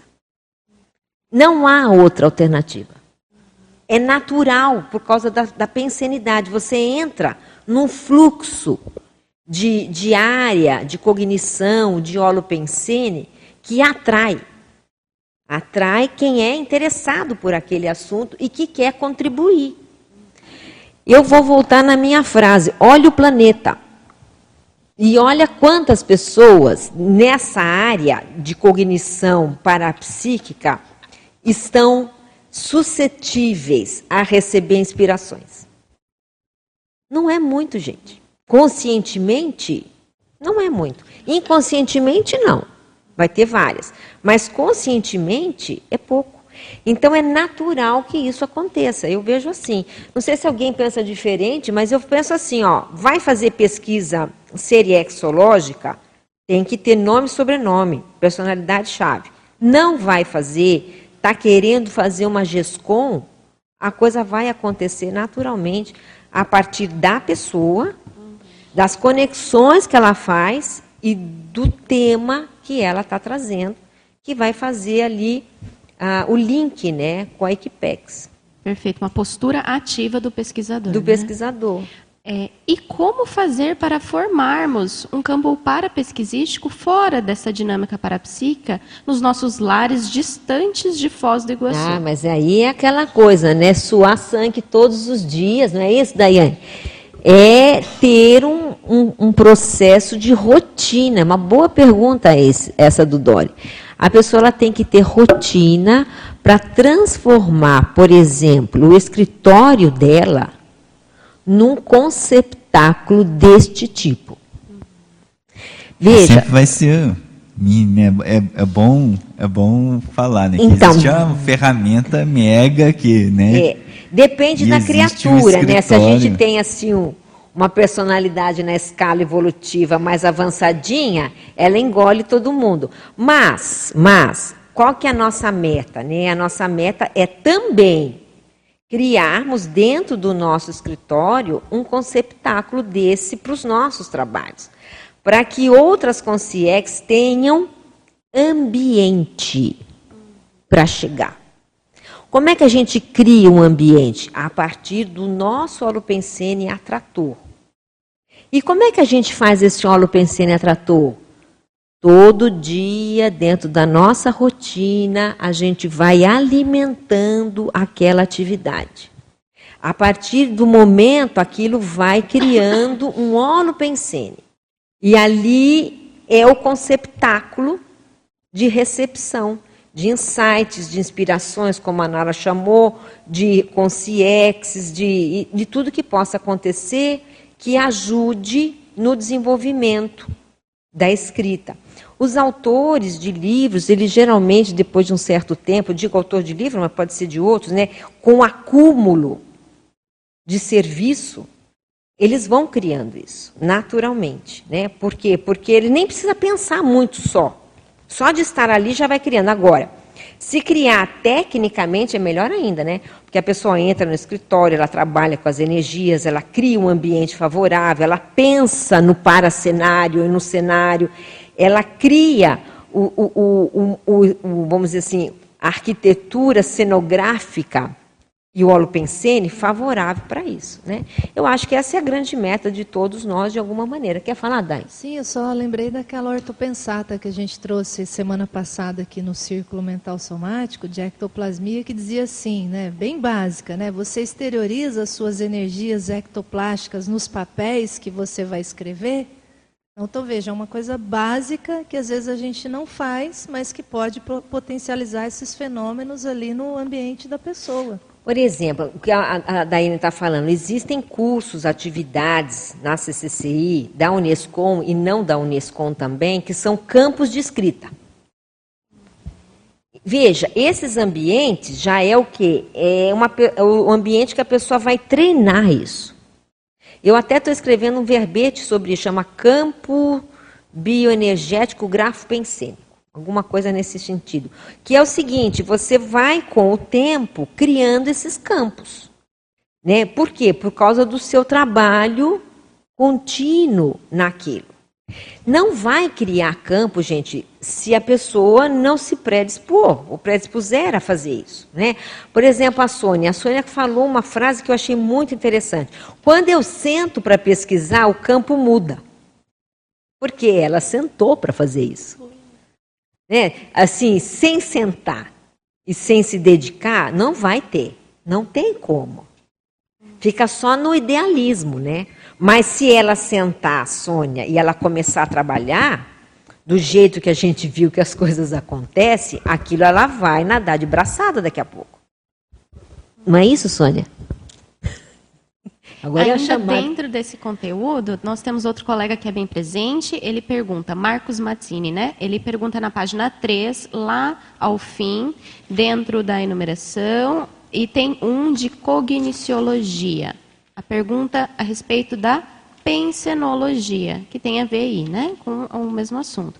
Qual o mater pensene em comum das consciex presentes? Agora, você pode falar dentro desse conteúdo e também pode se remeter à experiência da qual a gente está trabalhando. Então, o que, que vocês acham? Eu tenho a minha hipótese, mas eu quero escutar. Qual que era o pessoal presente aí? Daiane, Jéssica, Miriam, vai todo mundo ali falar, Sônia, qual que vocês acham que era o mater pensene das consciex?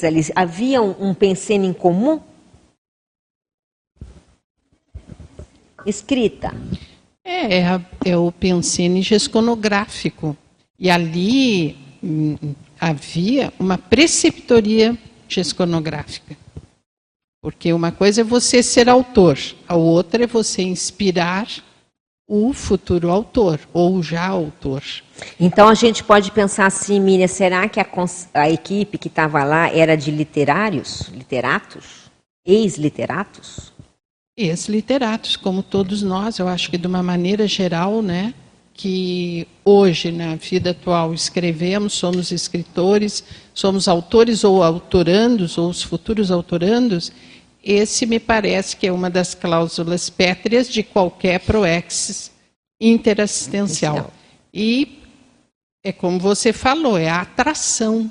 Naquele Holopensene existia e aí, é, é só o meu depoimento rápido. Não, pode falar. Que você falou né, logo que você sentou quando começou a, a MBE.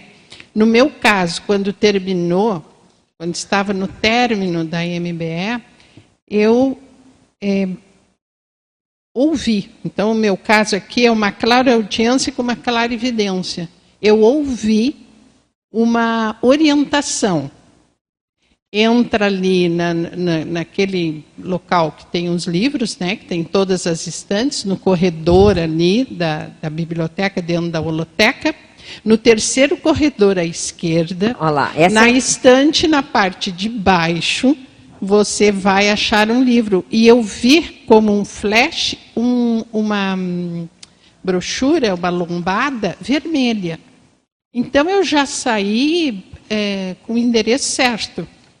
Só que aí eu cheguei ali embaixo, são muitos livros, é uma, um pedaço bem grande ali da estante, e acabei atraída por um dos livros, sim, com, com lombada vermelha, tinha mais de um, mas era mais rosa. Mas o que eu notei, depois de tantos anos participando de dinâmica e trabalhando. E você trabalha na holoteca também. E eu trabalho na holoteca, eu sou holotecária, sou responsável pela almanacoteca, a raroteca, mas o que eu percebi naquele dia foi a instantaneidade isso, que tudo isso, aconteceu. Isso, perfeito. A velocidade perfeito. que aquilo aconteceu. Porque poderia acontecer em outros locais, no nosso próprio escritório, quando a gente está à procura de um livro que não pega muito tempo, mas ali foi instantâneo. Perfeito. Foi o The Flash. Hã? Foi a questão do pensamento crítico.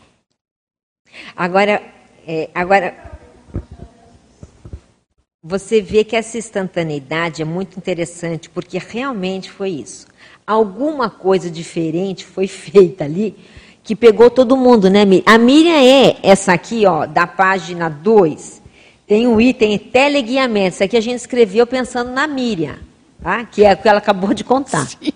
E o, e o interessante que depois eh, eu cheguei em casa, fiquei pensando e lembrei que na almanacoteca, eu, eu, na, quando se faz a pesquisa enquanto curadora de uma teca, eu achei um texto, eu até mandei para você, Mabel, acho que uns uhum. dias depois, sobre um artigo do Machado de Assis, já que ele aí é a nossa consciex, né? Cobaia. Cobaia hoje, junto com a Conscinsônia, né? é, um texto do Machado de Assis é, hipotetizando numa, num diálogo, numa prosa entre o tempo e a esperança, a origem dos almanacs. E que é exatamente a teca que eu tomo conta. É a holoteca, gente. Presta atenção nisso. Chama-se é, holoteca isso. Exatamente. Eu Fala. também queria falar que a Sônia não comentou um outro trafor que ela tem, que é de biblioteca. Ela, nas horas vagas, ela é consultora de bibliotecas. Ela ajuda as pessoas a organizar as bibliotecas. Então, eu, eu voto em outro Mater Pensene, que é biblioteca. Biblioteca. No meu caso, eu e, ela ajuda a gente também lá em casa, né? Nos nossos livros. E, e, e o Valdir, ele falou, que coisa, né? A gente com a, essa relação estreita com a Sônia, né? Eu acho que é porque eu pesquiso cangaço, né? O Valdir. Mas aí, agora com o Machado de Assis, o Machado de Assis, o Valdir era leitor inveterado do Machado de Assis. E a minha mãe, na cidade do interior de Minas, né, ela é, fazia viagem com os. Uma cidade muito pequenininha, né? Ela fazia viagem com os doentes para levar para levar Belo Horizonte. E o dinheiro era de uma biblioteca, porque a família do Machado de Assis doou muito da herança para patrocinar bibliotecas.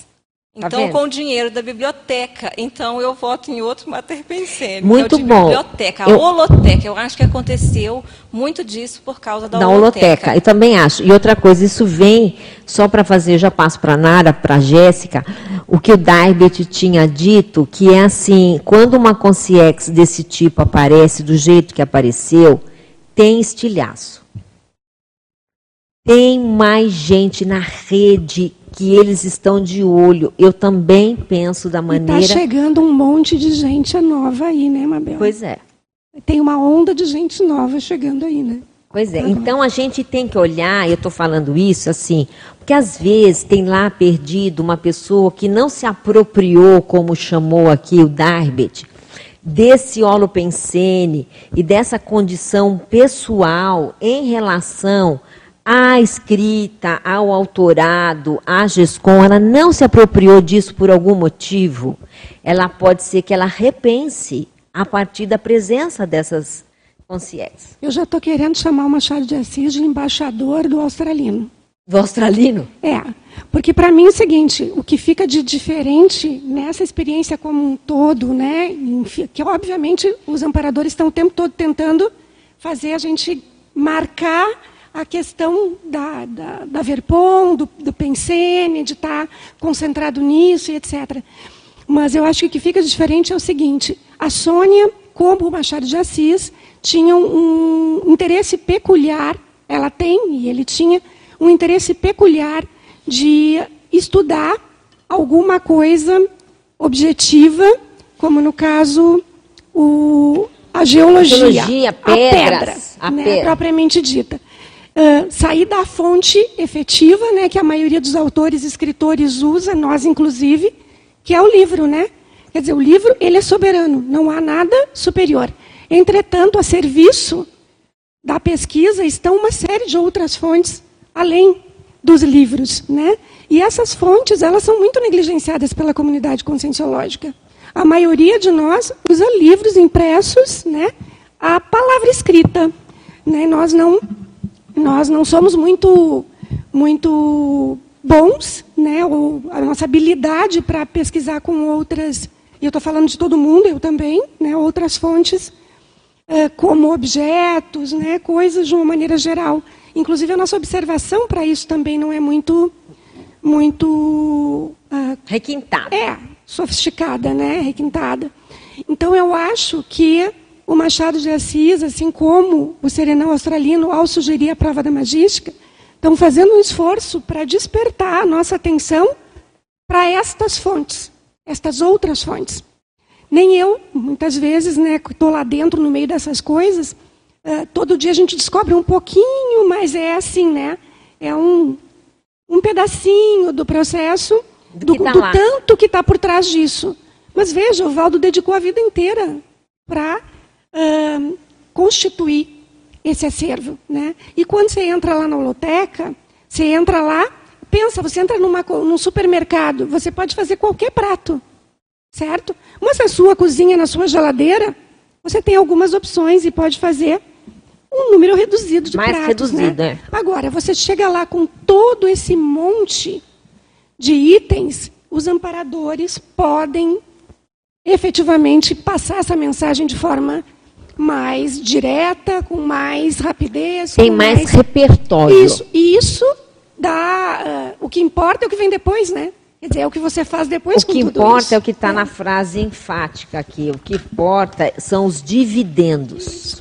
É. Os dividendos cognitivos, tarísticos. Fala, isso, Daiane. Isso que a Nara está falando é bem sério. E assim, a gente quer voltar pelo menos uma vez por mês com essa dinâmica na holoteca, porque a gente tenta fazer algo próximo disso. Então, a gente já usou imagens projetadas em data show, mas não é a mesma coisa que você ter objeto. A gente levou imagens impressas na revista, mas a gente queria estar no espaço da holoteca mesmo porque eu acho que isso realmente mexe muito mais com esse processo inspirativo e heurístico, né, que é o mater pensene da dinâmica. Que é tornar a prova da magística um experimento mais frequente e cotidiano, né, por exemplo. Agora, por que que os campos de escrita da Unesco não são feitos dentro da biblioteca? Não sei. Eu também não.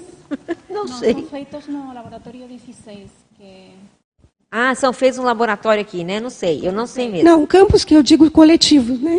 Quando eu acho que é só coletivos, convidar. Eu os coletivos se convidar, são feitos, o pessoal isso. talvez eu vá. acho que, que falta sim. essa Porque eu acho, essa claro, tem os eventos, os cursos que evidente tem campos de, de bioenergia também, etc. É outra coisa.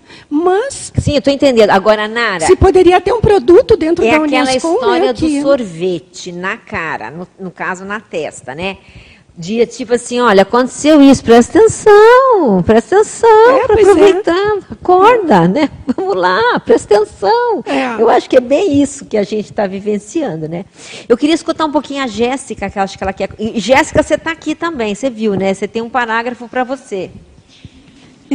Comenta aí, é, Jéssica. Não, então, uma coisa que eu estou achando bem interessante é essas sincronicidades em relação a, a, a as pessoas que pelo menos assim, que eu vi lá no dia que tiveram esse fenômeno de é, chegar lá assim e sentir uma afinidade específica por um livro que está ali na loteca e a relação dessas pessoas com o Machado de Assis, porque eu também tenho muita relação com o Machado de Assis. Eu até, da primeira vez que a Mabel comentou isso, né, até comentei que ele também era um dos meus autores favoritos, assim, no período da infância e adolescência. E, é, assim, eu, eu, tinha muita afinidade com o movimento que ele participou, que é o, o movimento realista na literatura. E uma coisa que era interessante é que nessa época eu gostava muito de fazer contos e eu gostava de usar muita ironia nos meus contos. E aí até os meus professores falavam assim, ah, um autor que tem muita facilidade com ironia é Machado de Assis, você lê e tal. Eu, não, eu leio, é um dos meus favoritos e tudo mais. E Então, assim, eu até fiquei pensando, ah, será que naquela época eu já sei lá, pela relação de grupo que eu tenho é, em relação a ele, será que eu, já tinha algum nível de inspiração nesses contos, alguma coisa nesse sentido? Ou você fazia parte também, né, Jéssica, daquele grupo de literatos? Uhum. A gente não sabe. Outra coisa, né, Jéssica, ele falou assim, eu tenho algumas consins que eu gostaria de inspirar. Foi o que ele ajudar. Ele não falou inspirar, ele usou a palavra que eu, pelo menos, decodifiquei. Quem sabe você está na linha dele também.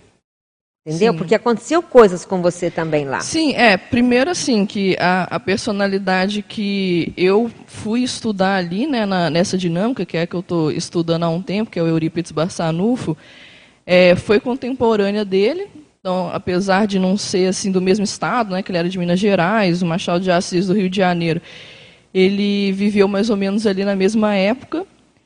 E, e aí, assim, eu peguei lá o, o livro, é, um livro que tinha relação com essa personalidade que eu estudo. E aí o que foi interessante é que naquela semana eu já tinha tido um fenômeno relacionado a uma, uma experiência projetiva que eu tive em outra atividade que eu faço aqui, é, de me ver num sarcófago assim no Egito, né, meio que assim tentando sair do corpo, né, numa experiência ali que talvez remetesse aquelas iniciações do, do Egito. E aí eu peguei um livro lá que me chamou muito a atenção, porque era o livro que essa personalidade, Eurípides Bassanu, foi o primeiro livro que ele leu quando ele é, teve o primeiro contato ali com o espiritismo, né, nesse processo de ele foi conhecer o Espiritismo, que é o livro depois da morte de Leon Denis. Eu peguei esse livro e eu nunca tinha lido esse livro. Eu sabia que foi o primeiro livro que ele teve contato, mas eu nunca tive curiosidade. Ah, vou, vou ler o livro de cabo a rabo para poder entender a relação dele com esse livro. Era uma coisa que eu ainda não tinha é, pensado nessa relação. Né?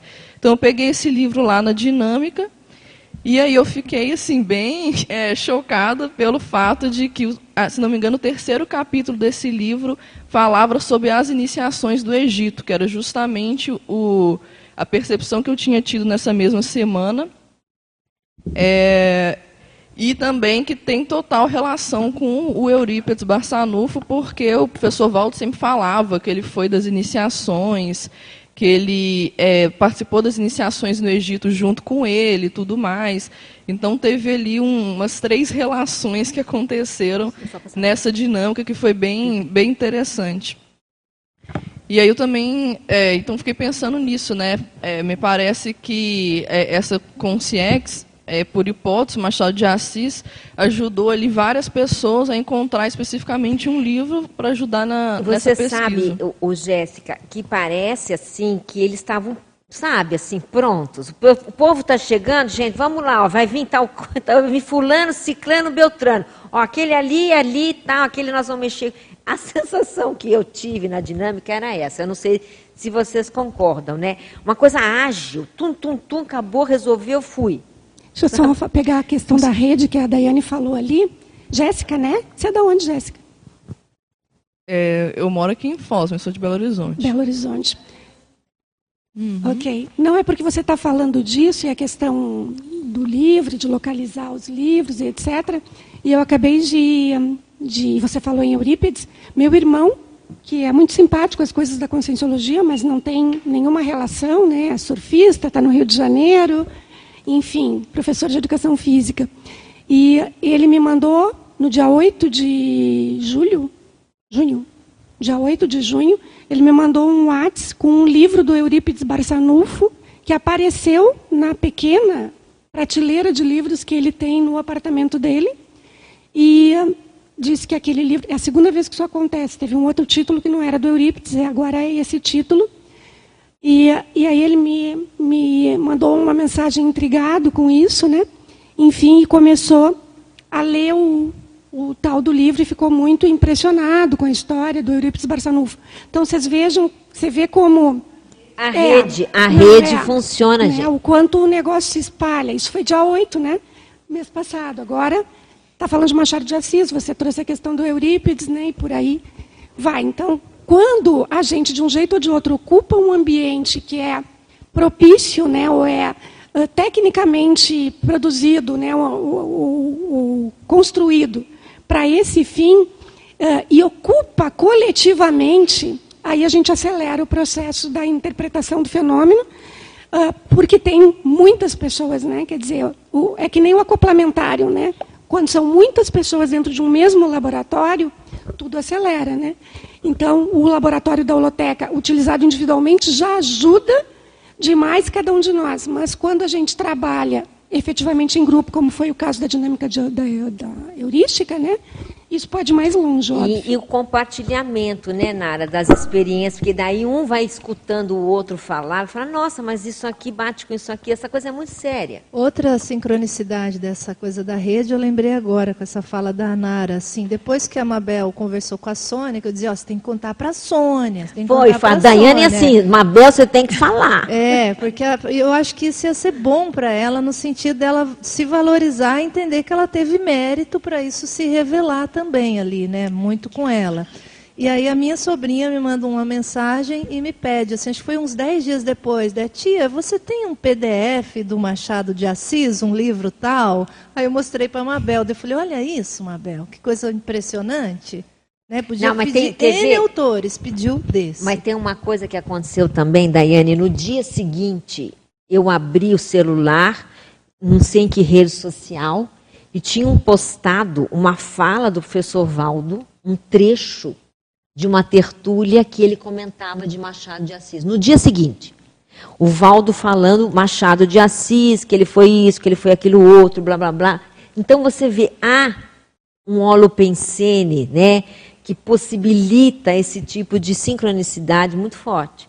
Você quer falar, Sônia? É, vou falar, passar para ela. Fala. Tá, então é interessante, assim, que está todo mundo falando dessa afinidade com Machado de Assis, e eu, sinceramente, eu não tinha afinidade com o estilo dele.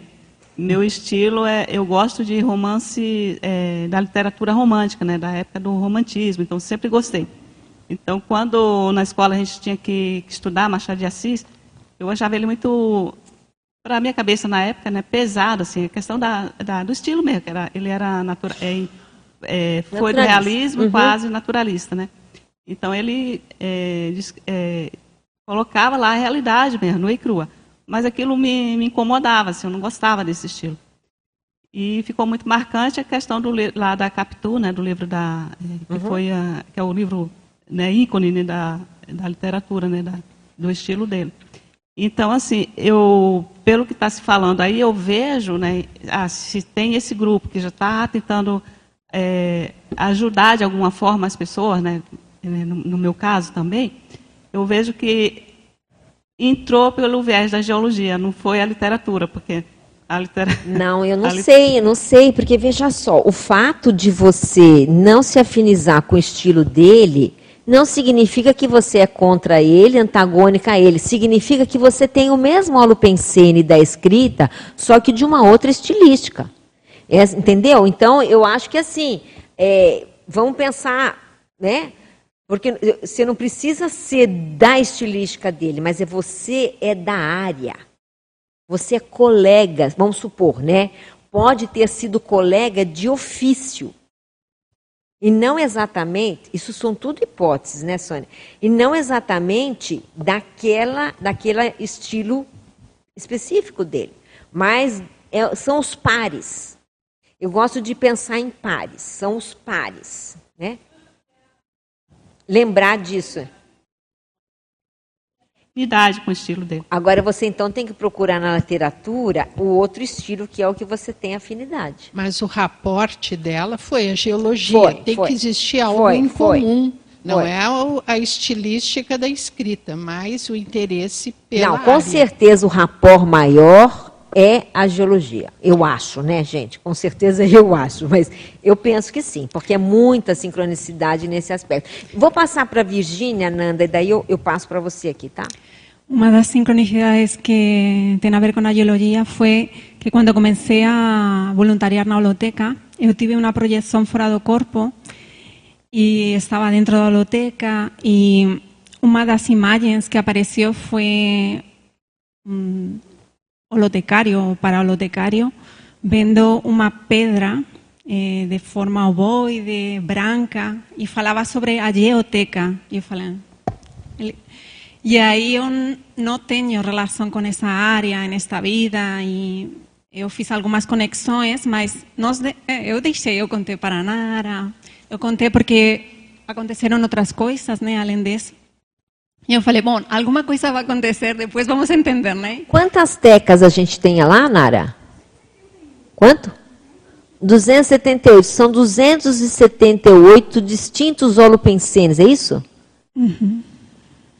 Para Então, fazer vocação. E aí foi eh, esse assunto, né, da lote, eh, muito interessante, né? E depois eu participei da dinâmica, né? Eu participo da dinâmica e como mantenedora aí tive outras sincronicidades eh, nas quais eh, aparecia esse holopensene de geoteca e de repente eh, desligava o ar condicionado e Así sentía a sensación de fica parada, ve, veja o libro. E aí via o livro e era sobre geoteca e eu enviei a foto para, para a dinâmica, né? Muito interessante.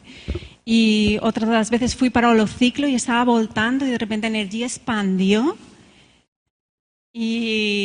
e, fui mirar para baixo e eu vi os livros do Machado de Assis. Então, para mim, que A a Virgínia mandou até Equipex, fo- é. a Equipex dele vai aparecendo, Te né? vira, Virgínia. É, Te então, vira. Você e a Sônia estão as duas. Então, são todas da dinâmica, né? A Virgínia, a Sônia, a Mira, a Jéssica, a, aqui, ela foi embora. Agora eu Aparecida. queria lembrar que o professor Valdo pediu uma vez, né? A Daiane deve lembrar, porque estava aqui, eu acho que você deve ter participado disso. Ele pediu para a gente fazer uma coleta de campo lá naquela terraplanagem que tinha do outro lado, né? Quando foi feita, onde hoje tem as placas de solares, né? Ele pediu para fazer uma coleta de basalto regular, lembra? E disse que tinha que É tirar mesmo? todas as pedras mais redondinhas, porque o basalto ele é irregular, né? Então o raro é você pegar as pedras bem redondinhas. Nós passamos o dia inteiro coletando desse tamanho, a caixinha. Desse tamanho a caixinha. Tem até hoje a caixinha guardada, foi da primeira exposição da Geoteca aqui na, na Holoteca. A cara da Sônia. A Sônia já abriu um olhão aqui. Agora, é. A Sônia falou, essa é minha praia. Agora, tem outra casuística que tem relação, eu penso, com o movimento da holoteca e o megacentro, porque eu estou no internacional, na ISIC, e um dia aparece a Eliane Boslav e me fala, eu estou dentro da holoteca, e me fala, olha, eh, você tem que procurar um livro da Romênia, porque Ana Catherine e Eduardo, eles no mesmo dia eles fizeram tenets em diferentes horários e eles tiveram como uma parapercepção de que teríamos que procurar o livro que uma voluntária, da, eh, que uma romena entregou faz um tempo atrás para o professor Baldo. Né? Aí eu falei, eh, e Ana Catherine e Eduardo falaram, ah, nós achamos que isso vai ser importante, vocês encontrarem esse livro, porque nós vamos ter um evento agora na Romênia, nós, eh, a equipe da ISIC vai ir para a Romênia agora em outubro.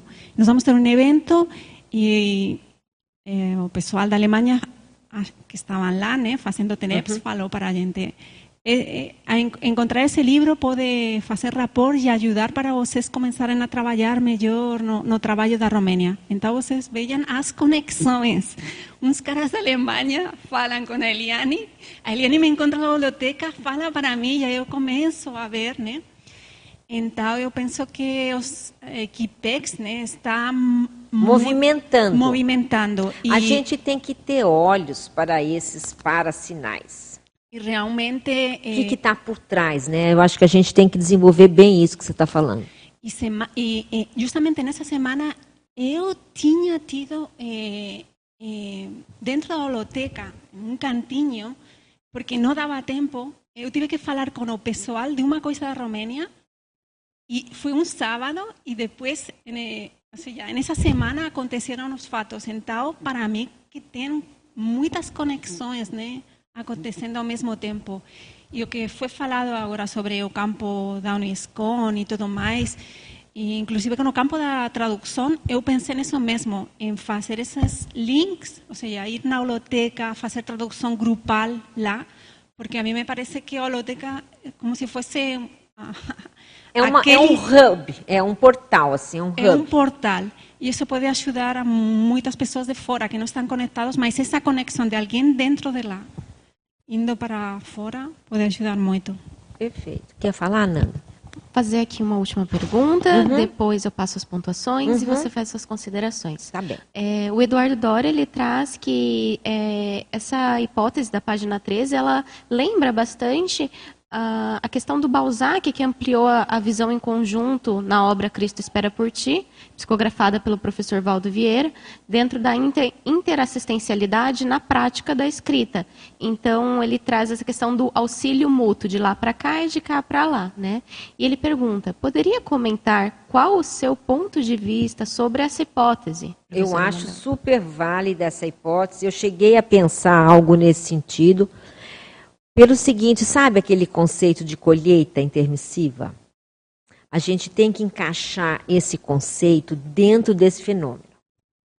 E no caso do Balzac, que o Eduardo está lembrando, o que, que era a história? O Balzac ele não tinha desenvolvido certas ideias do ponto de vista multidimensional, tinha ficado uma falha, uma lacuna de cognição ali nas obras dele, e aí ele vem para psicografar e para poder falar da multidimensionalidade depois de ter somado, porque aquilo parece que pesou na consciência dele, né? O fato dele não ter abordado aquela temática de, depois de ter escrito tanto, né, quanto ele escreveu.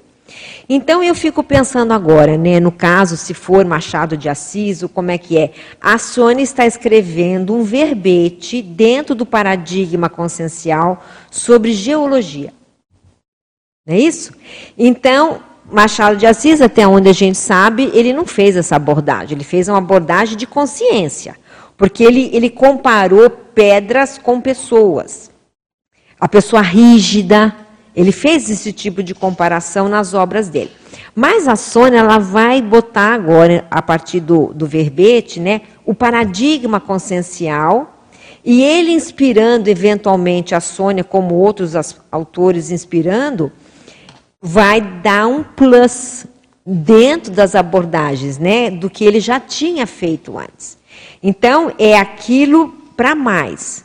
É um crescendo na própria abordagem dele em relação à geologia em relação às outras temáticas que eventualmente as consciências elas venham a inspirar. Então é interessante a gente olhar isso como um estudo de caso, e também pensar a partir disso na colheita. Né? Porque, veja, é, a colheita intermissiva, que é aquele fenômeno, né, vamos dizer, da pessoa deixar um livro publicado hoje, e na próxima vida, livro, seja lá alguma obra, né? E na próxima vida ela conseguir ter acesso aos leitores com mais facilidade a partir da, da própria obra mais ou menos, não exatamente assim, é o que aconteceu nesse fenômeno, né? A partir do conteúdo, parece que a gente está chegando nessa nessa solução aqui, que foi a partir desse conteúdo prioritário que a Consciex foi atraída, se é que a gente está correto, né? Então imagina se é o seu livro. O quanto que fica fácil entrar na pensanidade do leitor. Porque é, é, você que tem jogo de mando daí. Porque a sua obra, o seu holopensene, foi a pessoa que escreveu, entende? Então é sério de pensar nessa coisa de, de colheita de colheita intermissiva. E para terminar, né, que a gente tem aqui um minuto, Eu acho que o que fica de, de aprendizado, né, desse parafenômeno, são, né, a gente podia levantar algumas coisas. Primeiro, eu acho importante aquela variável aqui do Dybert, né, das pessoas se apropriarem do fenômeno que elas vivenciaram. A gente está chamando a atenção da Sônia, mas tinham outras pessoas na dinâmica presentes que, que a gente não está relatando, e outras que estão envolvidas nesse holopensene, a gente se apropriar disso né? E desenvolver a partir dessa condição, às vezes, trafores que não estão sendo utilizados. Segundo, é a gente ficar de olho, né, Daibert, Daibert que estuda aí Equipex, quais vão ser os frutos disso. O que, que mais vai acontecer a partir de um fenômeno desse? Vai parar aqui esse assunto? Ou será que vão ter outras para fenômenos ou realidades relacionadas a essa Equipex.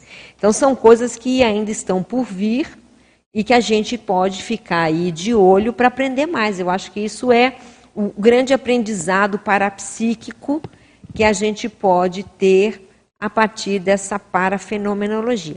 Eu sei que você vai passar aí os, os, dados, né? Eu queria agradecer muito aí a participação de vocês, os presentes e aí o pessoal do online. E fica aí o convite né, para o próximo epicentrismo na semana que vem. E a Nanda agora, ela vai passar aí algumas pontuações. Ok, muito obrigada, professora Mabel Teles. As pontuações de hoje da edição 174 são 70 espectadores simultâneos, 233 acessos e 21 presentes no aqui no Tertuliário. Agradecemos aos participantes presentes e aos online. Até semana que vem. Obrigada.